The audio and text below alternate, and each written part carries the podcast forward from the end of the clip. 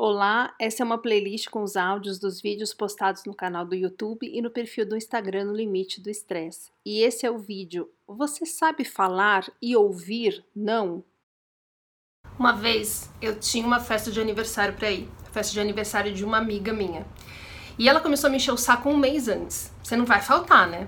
Você não vai me inventar de não ir, né?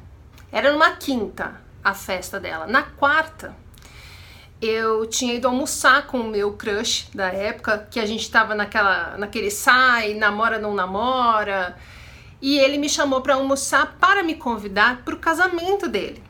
E não só isso, nessa quarta-feira eu peguei um trabalho, na verdade eu fui obrigada pelo meu chefe a pegar o trabalho que era de uma outra pessoa, de uma filial da agência. A pessoa não sabia fazer. Então ele me obrigou a fazer o trabalho no lugar da pessoa. Eu tive que virar de quarta para quinta trabalhando e fiquei sabendo também nessa quinta-feira que as comissões que eram referentes a esse trabalho que eu estava fazendo não viriam para minha equipe, e sim para a equipe da pessoa que não soube fazer o trabalho. Eu estava exausta, puta, me sentindo um lixo. E eu pensei assim, se eu não for nessa festa, vai ser uma encheção de saco de um tamanho que é mais fácil eu ir. E fui. Fui e a essa minha amiga e aniversariante estava bêbada já e passou mais ou menos uma hora e meia me enchendo o saco porque eu não ia nas festas. Eu estava na festa e ela estava me enchendo o saco porque eu não ia nas festas. Gente, foi, ai, foi acho que a pior quarta e quinta do século.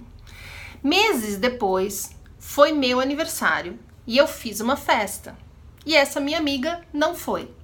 Ela pediu desculpa, ela tinha um compromisso, ela me deu um presente, a gente foi jantar num outro dia, mas eu me ofendi. Eu me ofendi dela não ter ido na festa.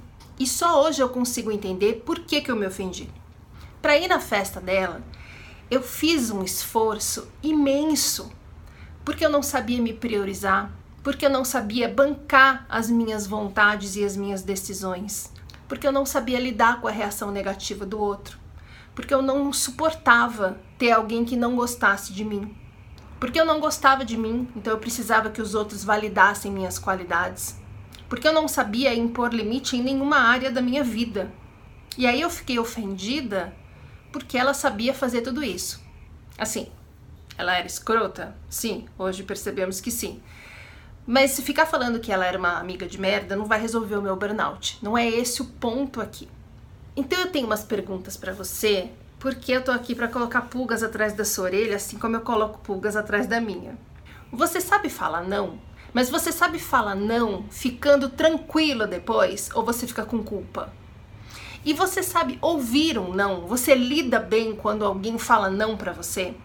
Porque tem, tem também uma questão, que eu até coloquei outro dia num post do Instagram, que é a dos brasileiros levarem o não pro pessoal brasileiro sempre se ofende quando ouve um não, a ponto de preferir ouvir uma mentira, uma desculpa esfarrapada, do que ouvir uma justificativa legítima e respeitosa de quem está falando não para ele. E a gente é brasileiro, a gente faz parte dessa cultura. Então a gente também tem problema com o não. Essa não é a única questão de você não saber falar não. Tá dizendo que isso é um dificultador, um piorador. A gente é, junta a dificuldade de falar não porque não sabe lidar com rejeição com o fato de parecer normal na nossa cultura se ofender com um não. Então, a cultura acaba normalizando uma coisa que é um problema pra gente. A gente faz um esforço que ninguém pediu para corresponder à expectativa do outro, para agradar a outra pessoa e depois se ofende quando a pessoa não faz o mesmo esforço que a gente fez. É como se é, eu fiz um esforço gigantesco para ir na festa da menina, é como se ela tivesse ficado me devendo alguma coisa. Para entender tudo isso, para perceber tudo isso, para eu conseguir falar não, para eu conseguir ouvir não, ficando bem nas duas situações, eu precisei entender, isso é o nosso processo de recuperação de um burnout, eu precisei entender algumas questões, como por exemplo, por que, que eu me colocava em situações de trabalho em que eu me permitia ser abusada? Por que, que eu me, me colocava em situações de relacionamento em que eu me permitia ser desrespeitada? Por que, que eu tinha amigos que se sentiam muito à vontade para falar mal de mim para mim?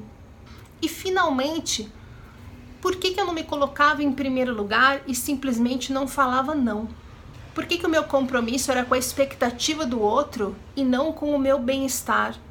Faz essas perguntas para você. Por que, que você não consegue dizer não e ficar tranquilo com isso?